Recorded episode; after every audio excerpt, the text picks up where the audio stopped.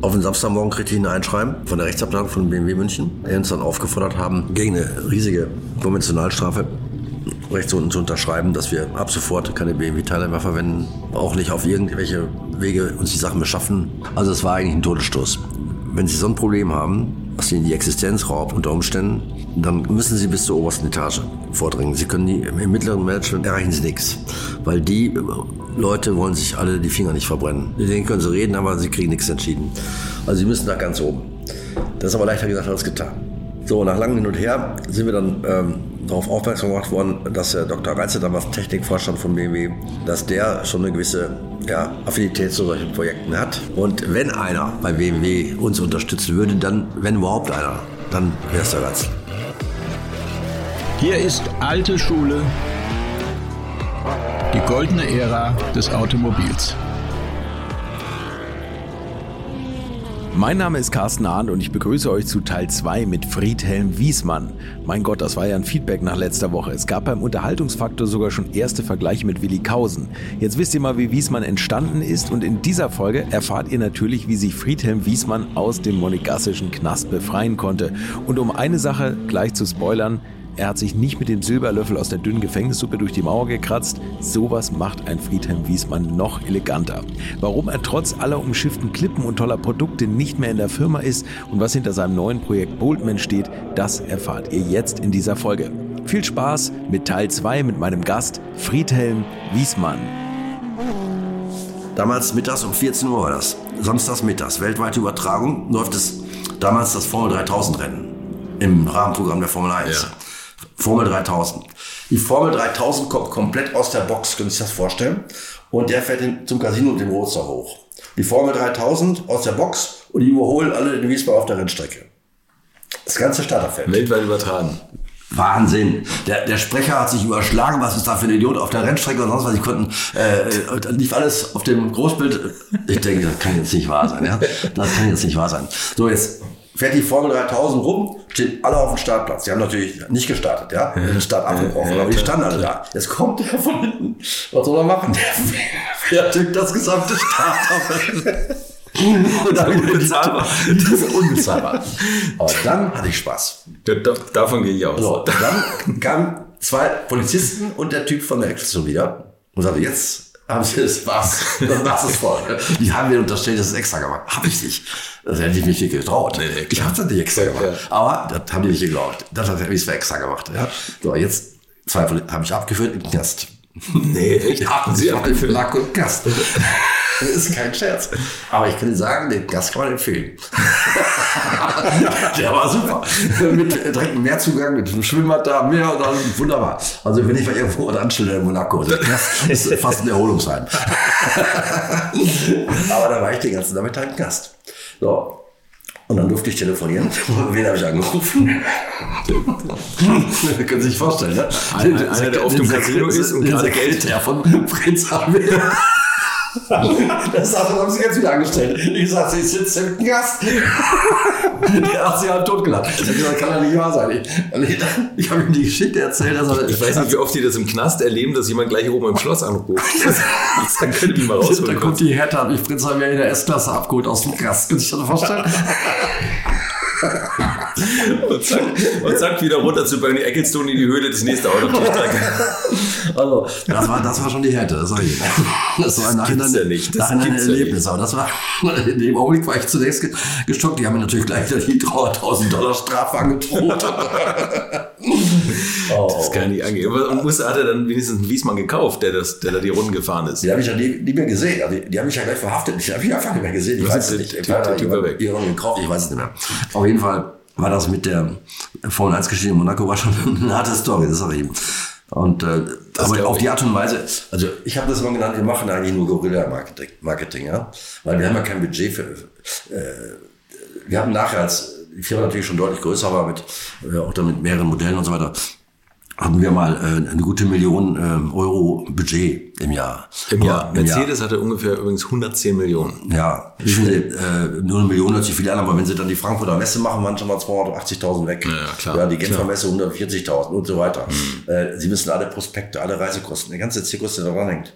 Äh, eine Million ist nix. Nee, nee, Ja, gar also, nichts. Gar nichts. äh, Aber eine kurze Frage, ist, ist eigentlich, wird so ein Auto eigentlich kalkuliert wie Kinderklamotten?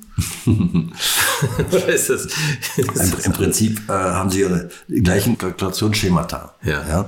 Also Materialeinsatz, Wareneinsatz ist klar, Einzelkosten, Gemeinkosten. Ja, dann müssen sie natürlich äh, die Löhne äh, berücksichtigen und dann die sonstigen Gemeinkosten natürlich. Im Prinzip ja. die ganzen 300.000 von Bernie Ecclestone, die Strafen immer draufkommen? Nee, nee aber, aber okay, das, das ist das Also eine. Wiesmann äh, hat sich äh, super entwickelt. Ich muss vielleicht sagen, für mich äh, hat es sich zu langsam entwickelt. Ich war, wir haben ja so viel gemacht, es ist unglaublich, was wir alles gemacht haben. Aber in 98, fragen Sie mich nicht warum, in 98 ist plötzlich äh, der Knoten geplatzt. Ja, in 98 war äh, wie verrückt. Wir hatten nur das eine Modell. Nur diesen Immer noch MF den MF3? Ja, bis dahin. So, und äh, es sind lo- losgegangen im ersten Jahr mit vier Autos, dann acht, dann zwölf, dann 18, 28 und, und so weiter. Aber es hat sich so langsam hin, hingetan. Also äh, ich war nicht zufrieden. Ich habe gedacht, wir machen so viel Aufwand, so viel Einsatz, müsste eigentlich mehr gehen. Und dann 98 ist geplatzt. Und dann haben wir plötzlich in dem Jahr äh, 185 äh, MF3 verkauft. 185 Stück in einem Jahr. Ich hatte nur einen Verkäufer, war der, der und ich, die verkauft haben. Ich war ja viel im Außendienst, ja, die ganzen Geschichten. Er war im Innendienst. Ich habe teilweise die Leute natürlich äh, auch zugestanzt, die dann erst äh, sich die Produktion anschauen wollten und ein bisschen mehr Informationen haben wollten. Die sind auch nach Döden gekommen. Äh, das war vom Team her sehr gut. Also 185 und wir hatten nur eine Produktionskapazität von 30 Stück zu der Zeit pro Jahr. Ja. Also theoretisch hatten wir sechs, Sechs Jahre Jahre ne? ausverkauft, ja, genau. Ende des Jahres ähm, kam des Öfteren samstags ein Herr aus Dülmen, also der wohnte bei uns im Ort, vorbei und hat sich immer die Produktion angeschaut, die aktuelle, und hat äh, gefragt, ob er alles fotografieren darf. Okay. Äh, das stellte sich heraus, ging darum, dass sein Chef, der international viel unterwegs ist und wenig Zeit hat, der so ein Auto haben wollte, aber er sollte ihm alle Informationen äh, zutragen über Farben, über Ausstattungsmöglichkeiten, über Räder und was alles möglich ist, damit der dann schon privat zu Hause seine Kaufentscheidung treffen kann und die Konfiguration mehr oder weniger schon zusammenstellen kann. Eines Tages würde er vorbeikommen und das Auto bestellen. Also Da war ja jedes Auto frei besprechbar, ne? ein Ledersorten. rie- war- ein also es riesiger gibt Akt. kein Auto wie das andere, ne? Im Prinzip ja. Also das war die, die Konfiguration von den Autos hat teilweise halbe Tage oder länger gedauert, ne? die, die Einteilung der Autos. Da gibt's auch lustige Geschichten mit Farbenblinden und äh, Farbblinden. Naja, auf jeden Fall, äh, dieser Herr aus Dürren rief mich dann eines Tages an und sagte, am Samstag, Nachmittag um 16 Uhr komme ich mit meinem Chef, da müssen Sie da sein, dann will er so ein Auto bestellen. Okay, war ich dann auch da und kam wirklich pünktlich 16 Uhr, kommt damals nagelneu Ferrari Maranello auf den Hof gefegt. Äh, da saß am, am Steuer dieser Chef und äh, daneben der Herr, der uns mehrfach besucht hatte. Hm, Ich nenne jetzt keinen Namen. Der- Und der Herr ist dann mit mir mit dem Stechschritt sozusagen durch die Produktion, sich einmal anzuschauen, aber wirklich im Stechschritt. Dann kamen wir in mein Büro, sagte zu mir, setzen Sie sich in mein Büro, setzen Sie sich, ja. Schreiben Sie auf. Okay, ich schrieb auf. Also um es abzukürzen, das war das teuerste Auto, was ich je verkauft hatte bis dato. Mit allem Pipapo. Was war da so teuer bei, bei der Der hat ja im? Prinzip die teuersten Räder, der hat alles genommen, was ja, also Okay. egal. Auf jeden Fall war es sehr teuer, das Auto. Und ähm, als alles fertig war und wir zur Unterschrift schreiben wollten, sagte er, wann, wann liefern Sie denn? Und da habe ich schon, ähm, schon etwas, ja, äh, muss ich schon etwas rot werden bei der Aussage in drei Jahren. Sowas hören solche Leute immer besonders gerne, ne? Dann sagt er, hat er mich gefragt, ob ich ihn auf den Arm nehmen will. Ich sage, nein, nein, sorry, wir sind total zu. Wir sind nur ein kleiner Betrieb und keine Chance. Äh, schneller geht's auf keinen Fall. Ich konnte mir nicht sagen, sechs Jahre. War klar, wir müssen die Produktion ausbauen, ist klar, aber drei Jahre war schon äh, relativ optimistisch. Als er dann erkannte, dass ich das wirklich ernst meinte, ist er aufgestanden, hat diesen, hat diesen Vertrag zerrissen und ist wutentbrannt rausgelaufen. Dann dauert es ein paar Minuten, bis er sich dann wieder erholt hat. Dann kam er wieder rein und sagte, schreiben Sie auf. Das gleiche Ding nochmal, aber in anderen Farben. Für, mein, für meinen Sohn Thomas und noch einer für meinen Sohn, weiß ich nicht mehr, wie er hieß, Albert. Ist mir wurscht. Ja, ja. Drei Autos, nur die Außenfarbe, Innenfarbe geändert. Einen für ihn, einen für seine Söhne. Drei Stück. Er, wann liefert sie? Ich sage in drei Jahren. oh. Da sagt der Wut ein Brand zu seinem, das war sein Sekretär, der da Ja. neben saß. Welchen willst du? Also, ernsthaft? Also, ernsthaft. Er nahm British Racing Green mit braun und beigem Leder. Tatsächlich. Waren vier. Ich sage, Sie können zehn bestellen. Sie müssen drei Jahre warten. Ich kann es nicht ändern.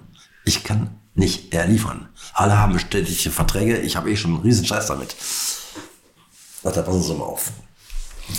Ich scheiß dich sowas von zu mit meiner Kohle. Nee, das hat er nicht gesagt. Er hat dann, er hat das vielleicht gedacht, ja. Äh, Er hat dann gesagt, das war so im November, also, er, passen Sie auf, im Mai, nächsten Mai, so und so viel, habe ich meinen runden 50. Geburtstag oder 55, was auch immer, ist egal. Ähm, und da feiere ich auf meinem, in meinem Haus auf, auf Mallorca mit all meinen Freunden und Geschäftspartnern meinen runden Geburt oder meinen Geburtstag, wie auch immer. Und da möchte ich mir selber einen Wiesmann Roadster schenken dazu. Und der muss draußen vor der Tür stehen, mit einer riesen roten Schleife. Dann sagt er so in so einem Nebensatz, der muss ja nicht ganz neu sein, aber der muss wie neu aussehen. Ja, äh, aber darf man von neu nicht unterscheiden können. Jetzt hatte ich per Zufall, hatte mich ein paar Tage vorher jemand angerufen, der hatte einen nagelneuen Roadster gekauft, hat es aber seiner Frau, sind wir, sind wir wieder bei dem Thema, verheimlicht äh, und hat einen riesen Stress bekommen mit seiner Frau, dass er dann so viel Geld für sein Auto ausgegeben hat. Und der rief mich ein paar Tage vorher an, das Auto war nagelneu, hatte irgendwie 800 Kilometer, ich weiß nicht mehr genau, gelaufen, äh, praktisch nix. Und der sagte mir, ich muss die wieder verkaufen, meine Frau lässt sich scheiden, die ist so sauer. Äh, okay, dann verkaufe ich ihn für sie. Und den dachte ich jetzt an diesen Wagen und habe gesagt, okay, sie kriegen ein Auto, wie neu, 800 Kilometer gelaufen, absolut neuwertig, liefere ich Ihnen im Mai nächsten Jahres zu Ihrem Haus nach Mallorca mit einer riesen roten Schleife. Und so habe ich es auch gemacht. So, hatte habe ich das Auto verladen und dann nach Mallorca verbracht und dann haben wir da eine Sause und richtige Feier gehabt und er hatte seinen neuen Roadster und er hat dreieinhalb Jahre später was ungefähr, hat er die anderen Alle vier, vier, Ja, anderen vier, alle abgenommen. War das der beste Kunde eigentlich? Also das war der beste Kunde. Also an einem Samstagmittag fünf Stück, an einem und denselben. Ja. Also Endkunden, ja nicht Ja. Händler oder so. Äh, das war natürlich, hab ich gedacht, da, brauchst du einmal den Monat. Und der, der Sekretär, der ist, hat den Wagen, das war noch zu, D- zu am Ende der D-Mark-Zeit. 98 war das, Ende 98, genau, Ende 98, also 99 hat er den Wagen bekommen. Hat, er hatte den Wagen nach Mallorca bekommen. Und drei Jahre später, also irgendwo, ähm, muss das so gewesen sein, dreieinhalb Jahre später, also irgendwie zwei, äh, 2002, genau weiß es nicht mehr, hat er tatsächlich die Autos bekommen. Und der Sekretär hat seinen auch bekommen. Und er hat ihn gefahren, bis vor wenigen Wochen ist er verstorben. Tatsächlich. Ja. Unglaublich. Der kam aus Dülmen. Ja, haben Sie immer noch Kontakt? Haben wir Ja, natürlich immer. Kontakt. Ja. Was, was ich mich die ganze Zeit gefragt habe, äh, ohne Ihnen so nahe treten zu wollen, aber äh, Sie haben eigentlich keine Ahnung vom Autobau gehabt, als Sie damit angefangen haben. Und irgendwann sind Sie in der Formel 1 gelandet, die Formel 1-Fahrer sind damit gefahren. Wer hat denn das Auto abgestimmt? Oder wie, wie hat man das denn geschafft? Dass der so gut lief und dass alle damit happy waren. Ja. Das, das ist ja unglaublich. Gut, also ähm, wir haben dann natürlich teilweise Hilfe in Anspruch genommen. Äh, wir haben zusammengearbeitet mit Bildstein, mit Eibach. Äh, wir haben auch mit Michelin sehr eng zusammengearbeitet. Äh, wir haben dann äh, mit einigen Fachleuten aus der Branche auch Fahrwerksabstimmungen gemacht und solche Dinge. Also das haben wir nicht alles selber gemacht. Also ähm, mein Bruder hat sich natürlich sehr autodidaktisch und alles sehr intensiv reingearbeitet. Aber wir haben natürlich auch hier und da externe Hilfe in Anspruch genommen. Aber so rein vom Chassis, Verwindungssteifigkeit und so, das hat gleich Das ist ja mehr eine. Frage der, der Berechnungen. Ja, das ist mehr eine theoretische Frage, ja. Dass wir alles genau berechnen können. Das ist wie im Brückenbau. Wobei die anderen Modelle kriegen ja nachher ein äh, Aluminiumchassis, ja. Also RB4, MF5 hatten ja ein, ein volles Aluminiumchassis, äh, wo die Teile äh, verklebt und vernietet wurden. Also wie im Flugzeugbau im Prinzip, ja. Hatte natürlich gegenüber dem Gitterrohrrahmen große Vorteile. Aber der Gitterrohrrahmen war halt die Basis mal irgendwann. Und die Karosserie, waren Sie damit mal im Windkanal? Also aerodynamisch war das? Nein. Äh, Wir haben einfach Testfahrten gemacht. Messungen gemacht und Testfahrten gemacht. Ja. Äh, Wir hatten zum Beispiel beim ersten äh, MF4 GT, bei dem Coupé hatten wir große Probleme, dass er bei hohen Geschwindigkeiten einfach auf der Hinterachse zu leicht wurde. Ja, und dann einfach äh, eine, gewisse Instabilität da war. Äh, dann haben wir getrickst mit, mit, mit Spoiler, mit allem Möglichen probiert und äh, Unterboden und getestet und wieder getestet und wieder getestet, bis es, bis es gepasst hat. Ja, gut, aber so wie man wie man es früher auch gemacht hat. Ne? Ja, natürlich. Es war äh, viel auch äh, Improvisation dabei. Ne? Und äh, muss man muss man ehrlicherweise sagen. Aber man hat natürlich mit jedem Auto und wieder dazugelernt, ja. Im Laufe der Jahre. Es gab einmal einen Riesenschock, als es, als es so richtig eigentlich losging mit den ersten Bestellungen, kam BMW, oder? Nein, nein, das war ganz sehr viel früher. Äh, Das war, da lagen 1994 war das. Da haben wir vier Autos im Bau. Vier. Und auf den Samstagmorgen kriegte ich ein Einschreiben von der Rechtsabteilung von BMW München, äh, uns dann aufgefordert haben, gegen eine riesige Konventionalstrafe rechts unten zu unterschreiben, dass wir ab sofort keine BMW-Teile mehr verwenden. Ja, und auch nicht auf irgendwelche Wege uns die Sachen beschaffen. Also, Katastrophe. Sie können sich vorstellen, ich sofort meinen Bruder angerufen und dann haben wir da gesessen und gesagt, was machen wir jetzt? Das Wochenende war versaut. äh, am Montagmorgen haben wir dann einen Anwalt in, im Frankfurter Raum ausfindig gemacht, der sich mit diesen wettbewerbsrechtlichen Fragen genau auskannte und sind dann nach Frankfurt gefahren, haben uns da beraten lassen. Und wir kamen zu dem Ergebnis, oder ja, uns wurde dann das Ergebnis mitgeteilt, wir haben keine Chance. BMW ist im Recht. Und zwar nicht, wie man meinen sollte, dass wir irgendwelche ähm, irgendwie Rechte äh, an den, äh, am geistigen Eigentum der Technik oder irgendwas äh, da äh, gegen irgendwelche Paragraphen verstoßen haben, sondern der Punkt war ein ganz anderer, da haben wir nie dran gedacht. Der Punkt war äh, der sogenannte Scheinbezug. Und zwar Scheinbezug heißt, jeder BMW-Händler oder Servicebetrieb auf der ganzen Welt hat in seinen Verträgen stehen, dass er nur Ersatzteil BMW Originalteile verkaufen darf zum Ersatz an originalen BMW-Fahrzeugen. Ah, okay. Also äh, zu, äh, zu keiner Fremdverwendung. Scheinbezug heißt, der Händler, wo ich ja Teile kaufe, da war in unserem Fall natürlich anders, was mein Bruder war, äh, der, der wusste ja nicht, wofür wir die Teile gekauft haben. Der konnte es ja nicht unbedingt wissen. Das heißt, wir haben ihn dazu Wissen nicht veranlasst, gegen seinen Vertrag zu verstoßen. Und über diesen Paragraphen Scheinbezug sind wir gestolpert. So, äh, damit waren, war BMW im Recht. Abgesehen davon, auch wenn BMW nicht im Recht gewesen wäre, hätten wir als kleine Würstchenfirma äh, gegen den Konzern BMW Chance. jetzt drei Jahre klagen sollen. Deswegen, ja, ja. also es war eigentlich ein Todesstoß. So, damit wird das ganze Projekt zum Scheitern verurteilt gewesen. Und das ist nicht nur bei BMW so, ist bei allen Konzernen so, ähm, wenn sie so ein Problem haben, was ihnen die Existenz raubt, äh, unter Umständen, dann können sie nur, müssen sie bis zur obersten Etage vordringen. Sie können die, im mittleren Management machen sie, erreichen sie nichts. Weil die Leute wollen sich alle die Finger nicht verbrennen. Die treffen keine Entscheidung. Mhm. Ja, ja, das- ja, die haben Angst vor allem, ja. Mit denen können sie reden, aber sie kriegen nichts entschieden. Also sie müssen da ganz oben. Das ist aber leichter gesagt als getan. So, nach langem Hin und Her sind wir dann ähm, darauf aufmerksam gemacht worden, dass der Dr. Reitze, damals Technikvorstand von BMW, dass der schon eine gewisse ja, Affinität zu solchen Projekten hat. Und wenn einer bei BMW uns unterstützen würde, dann, wenn überhaupt einer, dann wäre es der Ratzle. So, dann habe ich mich in, mit dem Sekretariat von Dr. Reitze in Verbindung gesetzt und dann kriegten wir wirklich fünf Monate später, fünf Monate später, am 1. August, hatten wir einen Termin, also ungefähr, als wir zum Bundeskanzler damals äh, wollten oder zum Papst. Also ehrlich. Ja, aber wenn sie hätten wahrscheinlich früher einen Termin bekommen. Dann haben wir gedacht, das darf nicht wahr sein. Aber wir hatten einen Termin beim Reitzle. So. Für diesen Termin, also das war ja zu der Zeit auch sehr intensiv, doch die Harthoff so das gemacht haben, da hat das Projekt geruht.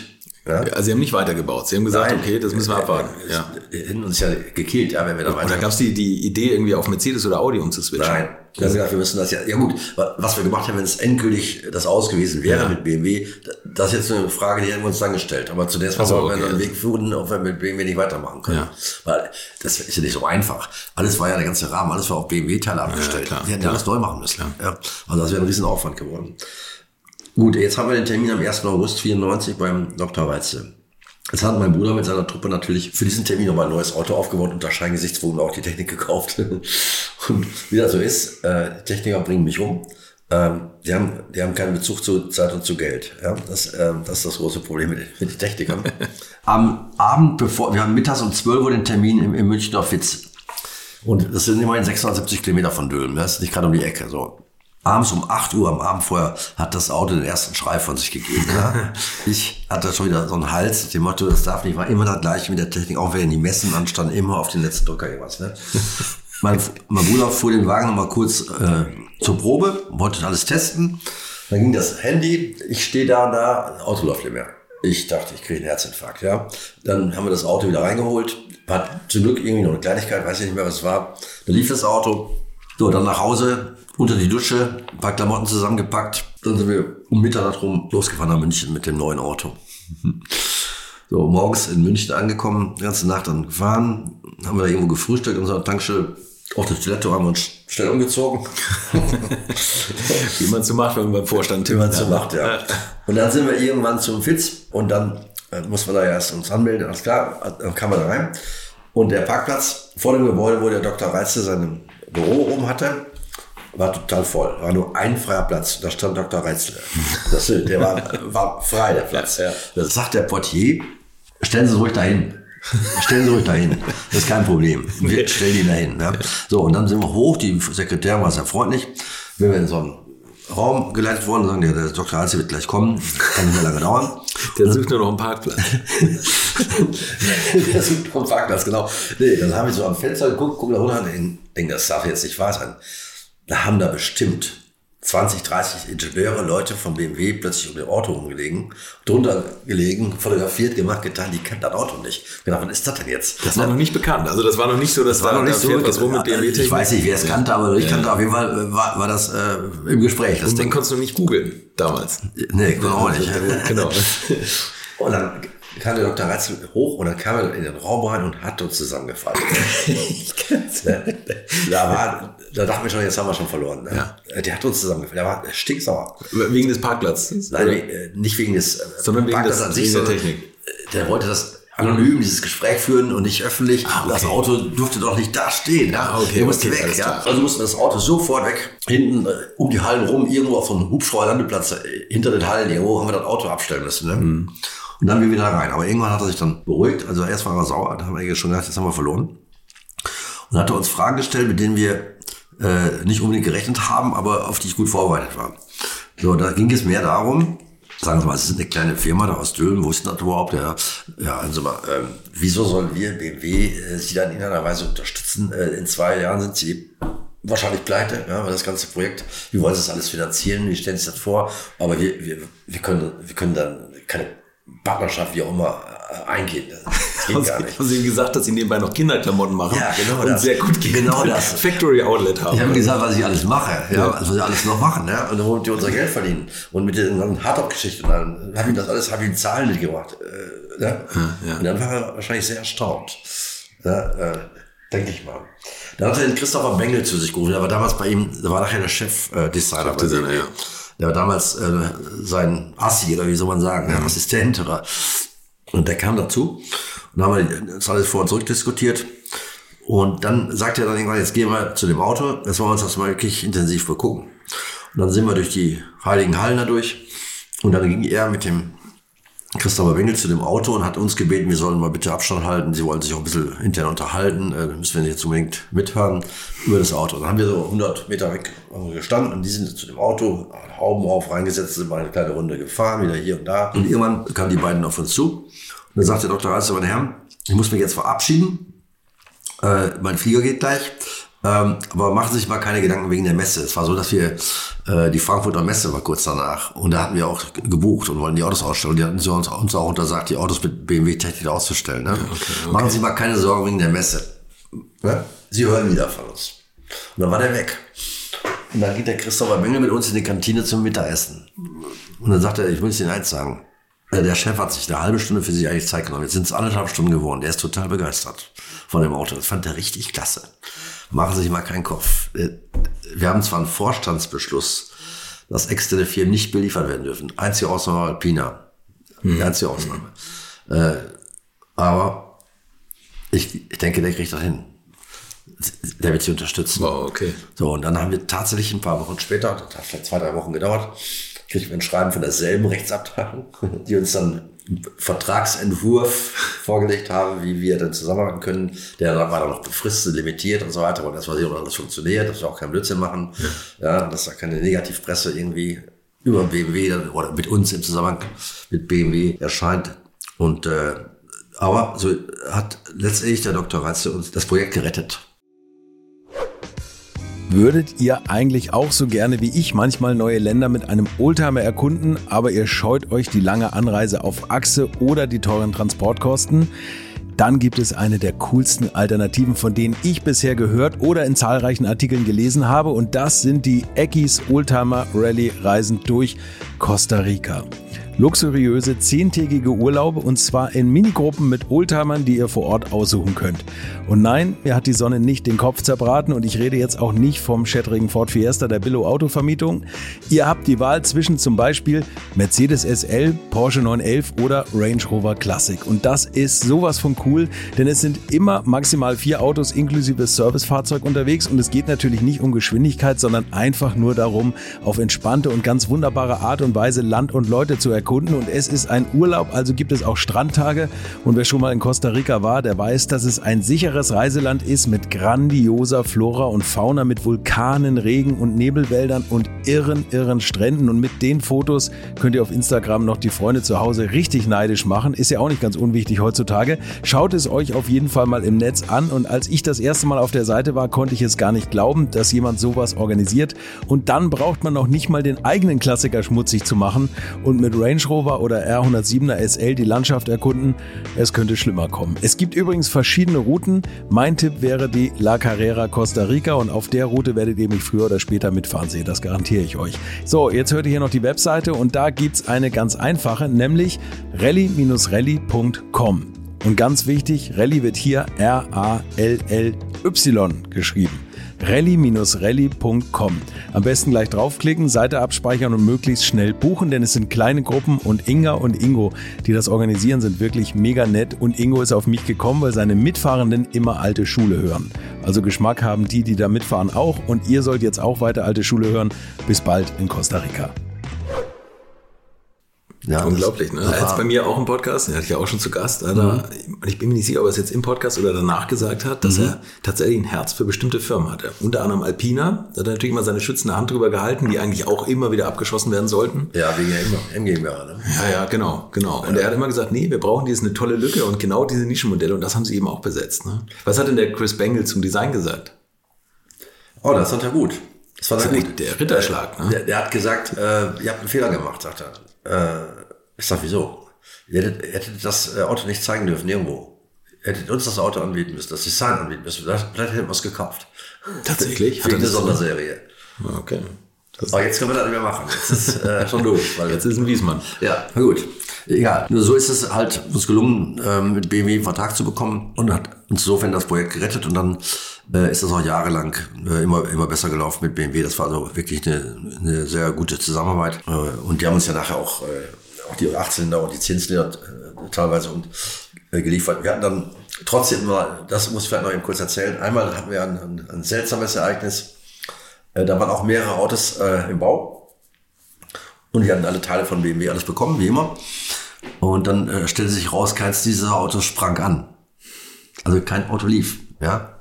Und die standen bei uns vor einem Rätsel, wieso laufen die Autos nicht? Das kann nicht sein. Irgendwann war das doch faul. Keiner konnte sich das erklären. Dann haben die, äh, hat unser, mein Bruder, glaube ich, mit BMW in der technischen Abteilung da Kontakt aufgenommen und nach langem her kamen die drauf. Ja, sie haben jetzt äh, DWS 2 in den Autos, Diebstahl Wegfahrsperre 2. Also neue Diebstahl Wegfahrsperre haben die jetzt drin in der Elektronik ja. irgendwo. Und die muss entschlüsselt werden in irgendeiner Form, fragen Sie mich nicht, wie das jetzt geht, damit das Auto läuft. Und dafür brauchen wir ein ganz bestimmtes Programm. Und dann sagte man uns, das können wir euch aber nicht geben. Sagte mein Bruder, ja, Janik, ihr liefert uns die gesamte Technik, alles, jetzt haben wir die Autos da stehen und die laufen nicht. Und dann sagt er uns, wir können dieses Programm nicht kriegen. Äh, wie, wie, soll das gehen? Ja. Das brauchen wir doch. Ja. Ja, das können sie uns nicht geben.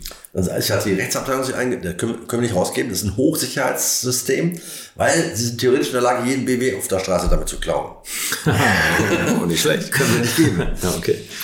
Ja, dann haben wir gesagt, das kann doch jetzt nicht wahr sein. Das kann doch jetzt nicht wahr sein. Und dann habe ich wieder Dr. Reitzler angerufen habe ich mir die Situation erklärt. Ich sage, kann doch nicht sein. Ja, sagt er, da muss ich mich drum kümmern, aber äh, da brauchen, müssen wir wahrscheinlich ein extra Programm für schreiben für Sie, äh, irgendwas. Und äh, das dauert mir aber viel zu lange. Dann habe ich meine Kontakte über die Formel 1 so einen, so einen Elektronikspezialisten aus der Formel 1 äh, abgeworben, kurzfristig, also nur für diese Aktion jetzt. Und er hat dann für, für kleines Geld hat er dann tatsächlich das, das Programm hier gemacht. Also wieder innerhalb kürzester liefen die Autos, aber das durfte das BMW nicht wissen, dass Ja, wir das klar. schon geschlüsselt haben. wir mussten das trotzdem das Programm vom BMW kaufen, das war ja hochoffiziell. Äh, oh. Und die Autos waren schon längst auf der Straße. So viel zum, zum sicheren DWS 2 von BMW. Ja, gut, äh, gut, da brauchen sie so einen, einen Spezialisten dafür, Ja, der sich da absolut Ja, mit ja. auskannte. Ich habe da keine Ahnung. Haben Sie die Geschichte. Technik dann zum, zum guten Preis beziehen können? Also zu, oder, oder war das der normale Verkaufspreis für Motoren? Ne, wir haben schon eine Kollektion natürlich bekommen, weil wir haben ja äh, in, der, in der Spitze rund 200 Autos gemacht. Du musst dir mal vorstellen, was wir, wir, wir sind ja über Ersatzteilvertrieb versorgt eben, worden. ja. So, da waren wir einer der allerbesten Kunden. Wir brauchten so viel Zeug, ja. Mhm. Pro Auto war das ja je nach, je nach Modell zwischen 28 und, und 43.000 äh, pro Auto, was wir bei BMW gekauft haben. Okay, Rechnen wir mal hoch. okay, ja. Da, Gut. da braucht kein Händler so viele Teile. Ne? Und vor allen Dingen für die ja eine völlig einfache Geschichte, weil ja, das waren ja Pakete, die wir gekauft haben, die waren ja klar definiert. Das heißt, die, äh, ein Händler bestellt von jedem Dorf einen Hund. Ja? Ja, also hier Ja. von da und davon ja, ist ja. ja wesentlich aufwendiger. Aber wir haben ja ein Paket, das ist klar definiert, welche Teile dieses Paket umfasst. Ja, da drücken die einmal auf den Kopf, dann läuft das. Ja. Aber völlig einfach vom Handling her für, für BMW. Und wie war das mit der Gewährleistung? Also, Ja, Gewährleistung ist immer so ein Sonderthema. Also so ein Thema, oder? Am Anfang gar keine Gewährleistung. Äh, Das ist jetzt ungefähr, wenn wir gleich dazu kommen, bei Boltman das gleiche Theater. Am Anfang gibt es keine Gewährleistung, äh, oder gab es keine, weil sie sagen, auch mit Recht, äh, wir haben dieses Auto hat den gesamten BMW-Prüfprozess nie durchlaufen. Mhm. Wir können es nicht freigeben. Wir wissen nicht, wie die Lüftungsverhältnisse, wie die Kühlverhältnisse und, und, und sind. Genau, ja. Ah, sagen wir Augenblick mal, selbst wenn die Lüftungsverhältnisse nicht gut wären, aber weil das Radiodefekt ist, äh, das Radiodefekt ist nicht auf die Lüftungsverhältnisse zurückzuführen, weil das ist ein Fehler am Radio. Ja. Äh, sorry, da, muss ja ein unmittelbarer Zusammenhang eigentlich da sein zwischen dem Schaden und dem, was wir verändern oder anders machen. Ja, aber darauf, auf solche Späße haben sie sich nicht eingelassen.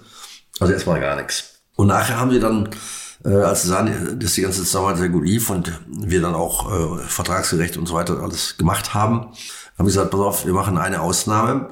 Wenn Schäden auftreten, die wir bei, bei unseren Serien-BMWs auch haben, also wenn wir eine, eine Serie von schlechten Wasserpumpen haben und die gehen kaputt bei allen Dreiern oder Fünfern oder was der Teufel jetzt, äh, und bei euch auch, dann ne, Also die klassischen Rückrufe, die sind dann auch auf die klassischen Schäden, oder die, klassischen, wenn wir Schäden haben Ja, ja. an eigenen Autos, die sie auch haben, dafür geben wir euch Gewährleistung. Dann wissen wir nicht die an euch, dann liegt an unserem Vorlieferanten. Ja, klar. Da ist was schiefgelaufen.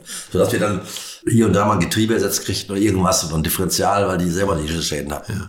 Aber wir hatten keine, nie generelle Überlastung von, fürs ganze Auto nicht. Die mussten wir selber machen. Und das, äh, Das ist auch ein großes Risiko eigentlich. Ne? Da haben sie zwei Möglichkeiten. Entweder müssen sie äh, eine Versicherung abschließen dafür. So, das kostet dann pro Auto so circa circa 1200 Euro. Ja.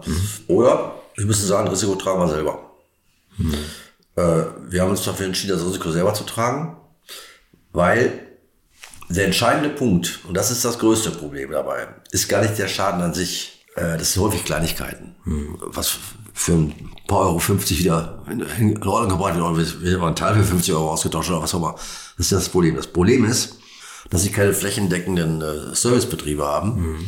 Und dass der Kunde, der jetzt 150 oder 200.000, was er immer für so ein Auto bezahlt hat, und der ist 300 Kilometer von ihnen entfernt, der sagt, ich komme jetzt, bringt euch das Auto. 300 Kilometer. Dann ist er in drei Tagen fertig, dann fahre ich wieder nach Hause 300 Kilometer und dann fahre ich nochmal 300, dann fahre ich, also 1200 Kilometer fahre ich, äh, zwei Tage bin ich nur äh, am Rumfahren, weil ihr da irgendeinen Mist gebaut habt. Ja. Ja. Seht zu, was ihr macht, holt das Auto ab und bringt es mir wieder, ist mir auch egal. Das heißt, das mit Abstand teuerste im Rahmen der Gewährleistung waren die Transporte. Mit Abstand das Ja, teuerste. ja. Transporte waren viel teurer als die eigentlichen Schäden. viel teurer. Ja, und können sagen wir dem Kunden noch nicht, er hat zwar keinen Rechtsanspruch, aber wir können sie doch keinem zumuten. Nee, natürlich nicht. Also wenn man so Premium macht ne, und den Preis aufruft, dann muss man das liefern. Also die, die Transporte waren viel, viel teurer als die eigentlichen Schäden. Mhm. Und die können sie auch nicht äh, in, der, in der Größenordnung dann über eine Versicherung abwickeln. Das heißt, die Schäden ja, aber die Transporte nicht. Transporte nicht, Das heißt, die Kosten haben sie trotzdem. Also das Risiko müssen sie eingehen. Schwieriges Thema. Aber ganz interessant. Hatten Sie in der Zwischenzeit dann eigentlich so eine Art Händlernetz oder haben das BMW-Händler mitmachen können, Ja. Wiesmann? Ja, Also als es bekannter wurde, dass BMW auch dahinter steht, also inoffiziell dahinter steht, Ja, sagen wir mal, äh, haben neun von zehn BMW damit gemacht. Es gab so ein, so, so ein paar Betriebe, ähm, wo der Meister sagte, das ist ja meistens gar nicht der Chef gewesen von dem Laden, sondern der Meister, der sagt, ich pack die Dinger nicht an. Ja, Kenn ich nicht, ich nicht an. Die gab's auch. Aber die meisten Kunden hatten ja in ihrem Umfeld auch irgendwo in der Regel irgendwie ein, BMW oder ein Mini oder irgendwas in der Firma oder die Frau oder die Tochter, wie auch immer, hatten, die meisten hatten irgendeinen Bezug zu irgendeinem BMW-Händler. Und die meisten BMW-Händler haben das gerne gemacht nach dem Motto, es ist ein Kunde, wie jeder andere auch. Ja, Ja. Der bezahlt ja auch dafür. Ja, ja. ja. Oder wir bezahlen, das Gewährleistung ist. Vorteil, Ja. ne? Äh, insofern gab es da eigentlich äh, keine Probleme, äh, eher dann im Ausland. Wo, wo keiner wirklich das Auto kannte, dann, da war es etwas schwieriger. Wie war das eigentlich bei der Zulassung damals, als Sie die 7 Millionen für die ganzen 300 irgendwas Punkte ausgegeben haben? Wo konnte man das, war, das war die Gesamtentwicklung. Ja, ja, die genau. ganzen Ja, Jahre, die nicht nur die, Gesamtentwicklung. die Abnahme. Nee, nee, klar. Aber, aber ähm, wo durfte man das Auto zulassen? Weltweit? Weil es sind ja so viele Vorschriften in Amerika, Nee, in nee. China. Also, Nee, nee, wir hatten keine COC-Papiere, äh, sondern wir hatten nur äh, Einzelzulassung damals beim MF3. Ach so, aber, aber Hersteller Wiesmann. Hersteller Status. Das heißt, eigentlich in der gesamten EU und ähm, Schweiz und Norwegen. Das haben wir dann, diese äh, Bedingungen, die die Schweiz abweichend von den EU-Normen äh, verlangt hat, die haben wir auch erfüllt. Aber äh, das war zwar EU-Recht, aber da haben sich auch nicht alle nachgehalten. Das größte Problem war zum Beispiel in Frankreich. Frankreich ist von, äh, von, von, von Stadt zu Stadt und von Dependance zu Dependance äh, macht die, was sie wollen. Also in, in Paris kriegen sie zugelassen und in, was weiß ich, in Marseille nicht, ja. Weil, weil der, irgend so ein Beamter da sitzt und kenne ich nicht, gibt's nicht, weiß ich nicht, ja. äh, aber ansonsten war das eigentlich unproblematisch und nachher bei den MF4 und MF5 Modellen haben wir ja COC-Papiere gehabt. Also die waren äh, in Europa komplett problemlos, ohne TÜV-Vorführung, ohne alles, äh, wurden die zugelassen. Okay. Äh, dann muss ich noch erzählen, Mittlerer Osten, das war natürlich damals auch eine lustige, lustige Zeit. Wir haben ja im Mittleren Osten auch ein paar Händler aufgebaut. Also in Kuwait, Oman, äh, Abu Dhabi, äh, Bahrain. Und äh, eigentlich ist die, ist die Lage in den Vereinigten Emirat- Emiraten so, dass ähm, sie liegen zwischen den europäischen und amerikanischen Normen. Ja, irgendwo dazwischen.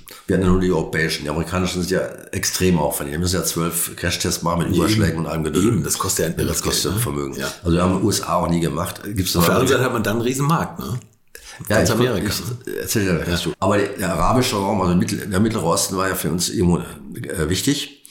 Äh, aber zu der Zeit, heute weiß ich nicht, aber wenn wir hier weiter leben, zu der Zeit ging natürlich da noch, ging da die Uhr noch ein bisschen anders. Ja?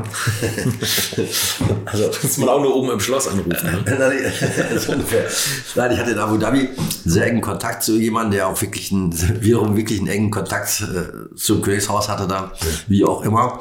Und äh, der wiederum hatte einen engen Kontakt äh, zu dem, ja, zu, ich nenne ihn mal so, was wie der Verein heißt, zu dem Chef vom TÜV. Ja, Ja, ja. Von, von dem obersten Boss vom TÜV. Und das ist wirklich so gewesen, wir haben ihn, ähm, dort eine Ausstellung gehabt und die Autos präsentiert. Und dann hat er den Typen angerufen vom TÜV, den kannte er gut. Gesagt, du, ist ja einer aus Deutschland so, die haben tolle Autos, bla bla bla. Hat ihm irgendwas erzählt, habe ich ja nicht so verstanden auf Arabisch. äh, komm doch, können wir uns abends zum Abendessen treffen, war wirklich wahr, ja. Können wir uns zum Abendessen treffen. Ja gut, treffen wir uns zum Abendessen. Dann sind wir mit dem Auto zu diesem Restaurant zum Abendessen. Dann hat er erst mit dem TÜV-Menschen da eine schöne Probefahrt gemacht, hat den erstmal auf Stimmung gebracht, dann geiles Auto und so, dann haben wir schön gegessen. Und dann ging es ans Eingemachte. Und dann haben wir hin und her palabert und vor und zurück. Keine Ahnung, was, was da gelaufen ist hinter den Kulissen, weiß ich nicht. Tatsache ist, den nächsten Morgen wurden wir dann zu der Behörde bestellt und dann dann war unsere Abnahme. Jetzt Generationen von Hobbyschraubern weinen vorm Radio liegen und sagen, was so geht das mit dem Abendessen? Aber ob das heute noch so geht, weiß ich nicht. Ja, Das ist ja schon Jahre her. ja, wahrscheinlich geht es aber noch, noch eher so. Ich weiß es nicht. Ja, das weiß ich nicht. Aber damals ging das. Ja, und äh, Unglaublich. Und Amerika? ja, Amerika ist natürlich ein Riesenthema. Ähm, vom Markt her ja, haben Sie recht. Äh, aber äh, Sie kennen natürlich die Probleme mit Produkthaftung Ja. in den USA, ein Riesenthema. Und Sie wissen auch, äh, dass die Amerikaner natürlich äh, protektionistisch vorgehen. Ja, sie sch- schützen sich ja, indem sie für Importe, importierte Fahrzeuge machen sie Auflagen ohne Ende. Das heißt, sie müssen da die großen Crashtests alles machen. Das kostet Vermögen. Äh, VW war ganz erstaunt, dass sogar Abgas passen muss. Ja, ja, VW war auch erstaunt. äh, und das Kuriose in den USA ist, äh, dass sie da, dort natürlich, wenn sie, solange es in den USA produziert ist, kriegen sie alles zugelassen. Aber den größten Unsinn kriegen sie zugelassen. Ja? ja. So, jetzt gibt's da eine lustige Geschichte. Guter Bekannter von mir, sage ich mal, ist, war vor Jahren in die USA ausgewandert, hat eine sehr gute äh, Position. Und er sagte, ich will unbedingt einen Wiesbaden in den USA haben. Ich sage, ich kann dir keinen Wiesbaden in den USA, ich kann dir ja liefern, aber den kriegst du irgendwo zugelassen. Dann kannst du dir eine Garage stellen und angucken oder ins Wohnzimmer, ist mir egal, aber den kannst du nicht fahren, da. Ja. keine Chance. Oder Mensch, das muss doch irgendwie gehen, das kannst du gar nicht. Da habe ich überlegt, und das habe ich dann auch gemacht, aber nur einmal. Ich habe ein Rolling Chassis nach Los Angeles geliefert, zu einem BMW nach Los Angeles. Ein Rolling Chassis, ja. Und die noch fehlenden Teile einen BMW nach San Francisco geliefert.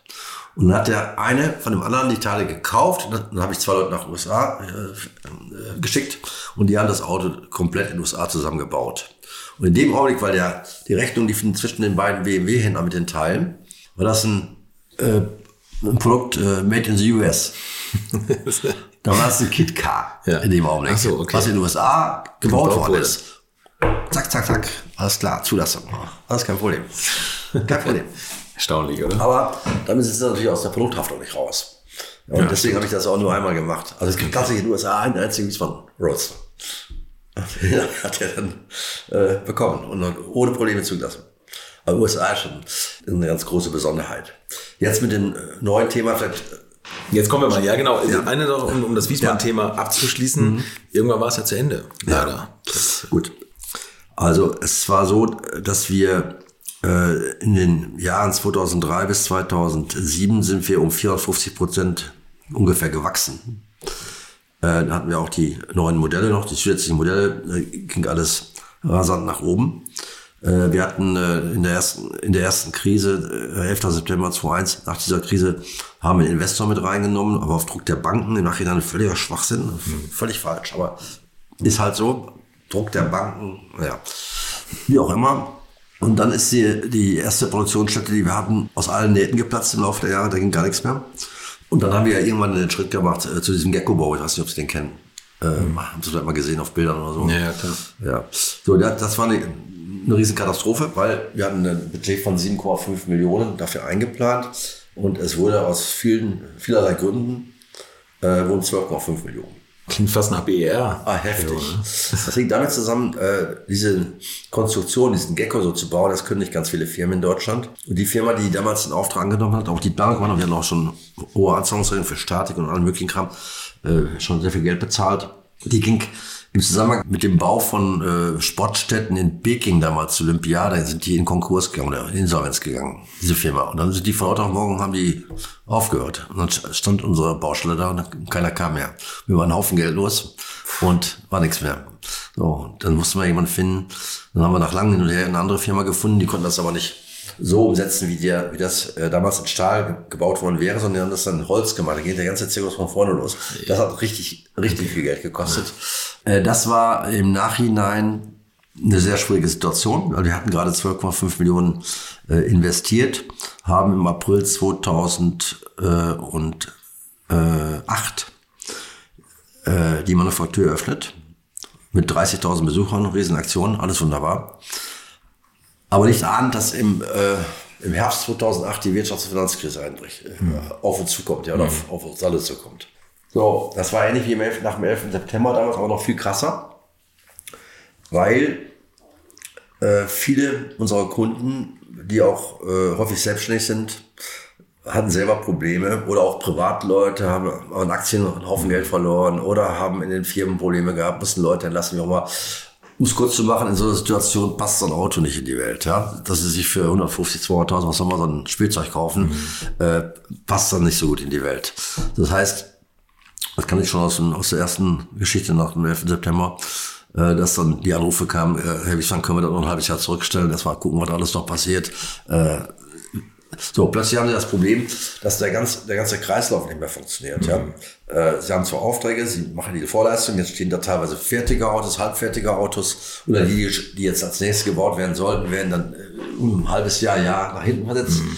plötzlich äh, bricht, Bricht ihnen, der Cashflow zusammen. bricht ihnen der, der Cashflow total zusammen. Äh, das hätten wir alles, alles hinbekommen. Äh, zwar unter Schmerzen, das war nicht der wirkliche Grund. Das war sicherlich mit, mit ein Grund, aber äh, es war so, dass wir in der Zeit, das 2009 war ein Katastrophenjahr, die, einfach auch die, äh, die, die Aufträge nicht mehr sicherstellen konnten. Ja, da konnten sie machen, was sie wollen, da hat kein Mensch gekauft, ja, also fast kein Mensch. Und das führte dazu, wir hatten einen Invest- Investor mit an Bord, da war mein Bruder Bernd, hat einen kleinen Anteil mit äh, übernommen, mein Bruder Martin und ich. So, ich saß immer nur mit Leuten zusammen, die nie, noch nie im Leben ein Auto verkauft haben. Ja.